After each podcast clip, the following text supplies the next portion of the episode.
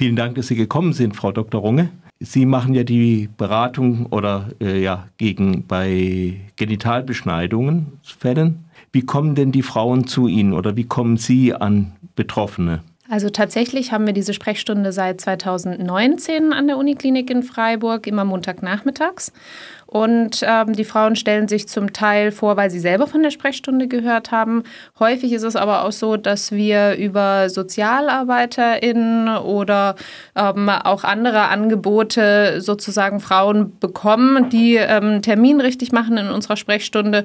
Häufig auch, weil ähm, das Bundesamt für Migration und Flüchtlinge ein Attest will, ähm, ob jetzt eine Beschneidung vorliegt oder nicht. Und ähm, so finden sie im Prinzip den Weg zu uns. Wie können Sie denn den Frauen helfen? Also tatsächlich ist es ja sehr unterschiedlich, was Frauen beschreiben, wenn sie so eine Genitalbeschneidung ähm, erlebt haben. Ähm, das kann sein, dass sie eigentlich von sich aus erstmal sehr wenig Beschwerden beschreiben, äh, bis hin zu starken Schmerzen oder eben auch, wenn so eine Infibulation, also tatsächlich so eine Vernähung nach der Beschneidung stattgefunden hat, kann das natürlich auch schwere medizinische Probleme ähm, nach sich ziehen. Das heißt, es kommt auch so ein bisschen drauf an, mit was sich die Frau vorstellt, ob wir einfach nur ähm, fragen, wie das abgelaufen ist, was passiert ist, was für Beschwerden sie jetzt hat, uns das einmal einmal anschauen und ihr dann so ein bisschen Angebote machen in Richtung, ähm, okay, wenn, wenn sie auf Dauer damit ähm, irgendwie nicht zufrieden ist, dass, ähm, dass man natürlich auch beispielsweise eine rekonstruktive Operation machen kann für die Zukunft. Manche Frauen wollen das direkt auch wissen, manche ähm, Frauen wollen sich das überlegen. Dann gibt es natürlich Frauen, die einfach beispielsweise eine trockene, einen trockenen ähm, Vaginaleingang haben. Da kann man mit Cremes arbeiten dann ähm, ist es einfach so, dass wir auch immer über Sexualität sprechen, weil das natürlich auch ein wichtiges Thema ist. Gerade wenn man Schmerzen beim Geschlechtsverkehr hat, und das ist durchaus einfach sehr häufig nach Beschneidung, dann ähm, entwickelt sich natürlich auch eine ganz andere Sexualität. Und ähm, auch deswegen ist das Thema wichtig. Und ich als Frauenärztin nutze das natürlich auch, um ähm, auch so über allgemeine Vorsorgeuntersuchungen zu sprechen und ähm, zu schauen, dass die Frauen auch regelmäßig zum Frauenarzt gehen. Und dann ist noch so ein ganz anderer Bereich, ähm, sind die schwangeren Frauen, weil ähm, in der Schwangerschaft muss man noch mal ganz anders darauf schauen, ob vielleicht einfach auch ein Geburtshindernis vorliegt und die Frauen dann eben dementsprechend zu beraten. Und wenn wirklich so eine Infibulation, also so ein zugenähter Zustand besteht, dann ähm, muss man den eben auch eröffnen, wenn man eine normale Geburt anstrebt oder manchmal auch, ähm, wenn Geschlechtsverkehr gewünscht ist und dies deswegen nicht möglich ist. Und diese Operation, die machen wir bei uns, ähm, die führe ich auch selber durch, aber ähm, größere Operationen, wenn es wirklich darum geht, eine Klitoris wieder zu rekonstruieren, was da tatsächlich möglich ist, hm. oder auch ähm, die Labien zu rekonstruieren, dann müssen wir sie weiterleiten und und da haben wir eine Kooperation mit dem Luisenhospital in Aachen und ähm, Dr. O'Day, ähm, der als plastischer Chirurg dort arbeitet und diese Operationen durchführt. Sie haben gerade gesagt, dass Sie auch die Frauen fragen, wie das äh, mit der Beschneidung abgelaufen ist. Ich denke, Sie fragen das medizinisch, aber auch äh, ist natürlich dann die Frage, äh, wie weit solche Eingriffe dann auch in Deutschland vorgenommen werden. Also Eingriff äh, ist vielleicht ein bisschen ein falscher Ausdruck, mir fällt nichts Besseres ein. Also ich finde, man kann durchaus Eingriff sagen.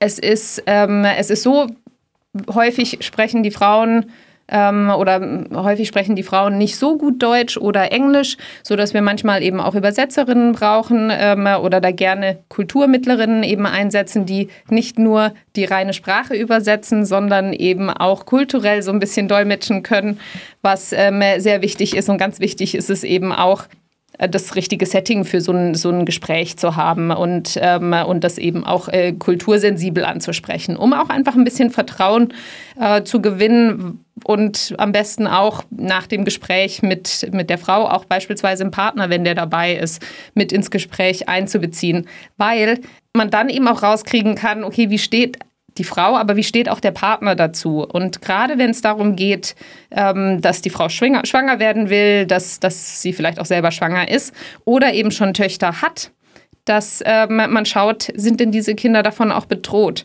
Und das eine ist, sie können bedroht sein, weil, weil die Mutter oder der Vater das wollen. Das können wir häufig ähm, herausfinden und ähm, eben auch besprechen und diskutieren. Und da ist eben einfach Aufklärungsarbeit wichtig. Aber es ist tatsächlich auch so, dass die Töchter bedroht sind bei einem, beispielsweise bei einem Heimaturlaub. Und mhm. ähm, auch darüber klären wir auf. Und da gibt es auch einen Schutzbrief ähm, vom Bund, ähm, der eben auch da die Sachlage in Deutschland, also die rechtliche Lage, dass es ähm, eben auch strafbar ist, klar darstellt und ähm, das auch in viele Sprachen übersetzt hat. Die haben wir in der Sprechstunde, die teilen wir zum Beispiel auch immer aus. Da schließt sich die Frage der Prävention an. Wie weit, das haben Sie jetzt auch schon ein bisschen angesprochen, aber vielleicht können wir es noch ein bisschen vertiefen, wie weit Frauen, die zu Ihnen kommen, dann selber aktiv werden um das in ihrer Community zu verhindern, beziehungsweise ob sie auch mit Männern Gespräche führen in, in dieser Richtung? Also tatsächlich ist es so, dass wir in der Sprechstunde natürlich etwas limitiert sind. Wir können mit den Frauen sprechen, wir motivieren sie auch darin, Gegensprecherin zu sein ähm, gegen die Praktik und eben auch weitere Frauen dazu ähm, zu bringen, zu uns in die Sprechstunde zu kommen oder sich überhaupt mit dem Thema zu befassen. Es ist halt ein sehr sensibles Thema, weil es halt häufig tabuisiert wird, beziehungsweise die Beschwerden dadurch tabuisiert sind. Mhm. Ähm, und ähm, dass man überhaupt erstmal über das Thema spricht. Aber es ist, wir sind mittlerweile Teil einer zentralen Anlaufstelle in Baden-Württemberg. Und mit dieser zentralen Anlaufstelle oder in dieser zentralen Anlaufstelle sind auch andere Einrichtungen, die sich mehr um den sozialen Bereich kümmern, auch um den psychologischen Bereich kümmern, der auch immer sehr wichtig mhm. ist, unter anderem wegen der Beschneidung, aber auch weil natürlich ähm, viele der Frauen sind natürlich Migrantinnen, die unter Umständen einfach auch eine schwierige Fluchtgeschichte hatten und ähm, da vielleicht Gesprächsbedarf ist. Und äh, die kümmern sich sehr gut darum, ähm, Community Work eben auch zu machen ähm, und zu schauen, dass in den Communities viel Aufklärungsarbeit gemacht wird mit Männern und Frauen.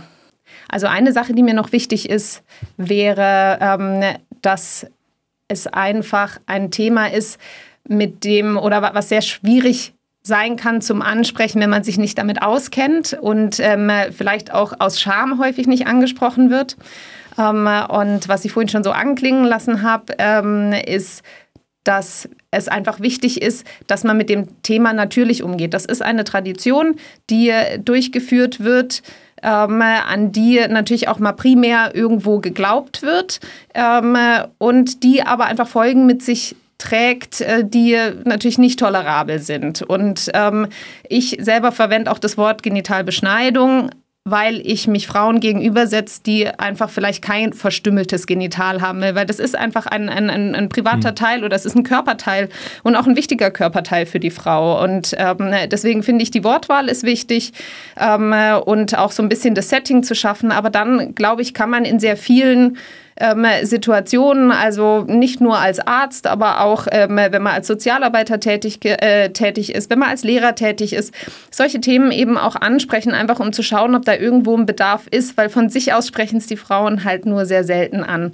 Aber es ist eben wichtig, dass man das einfach so anspricht wie ein ganz normales Thema, dass man weiß, dass das durchgeführt wird in ähm, bestimmten Ländern. Und da gibt es natürlich Länder, die, die die das häufiger machen und ähm, Länder, wo das seltener ist. Aber dass man es eben auch ansprechen kann und da keine Scham haben muss, ähm, wenn man das Gefühl hat, okay, da ist vielleicht was und man hat irgendwie das richtige Setting, dass man das eben in einer bestimmten Berufsgruppe auch durchaus ansprechen kann, um eben auch weiterzuhelfen und Aufklärungsarbeit zu betreiben. Und da muss ich sagen, habe ich bis jetzt noch keine schlechten Erfahrungen gemacht. Man kann das einfach ansprechen und die Frauen ähm, antworten einem auch darauf. Aber eben, wie gesagt, es ist wichtig, dass man das respektvoll macht und eben nicht stigmatisiert.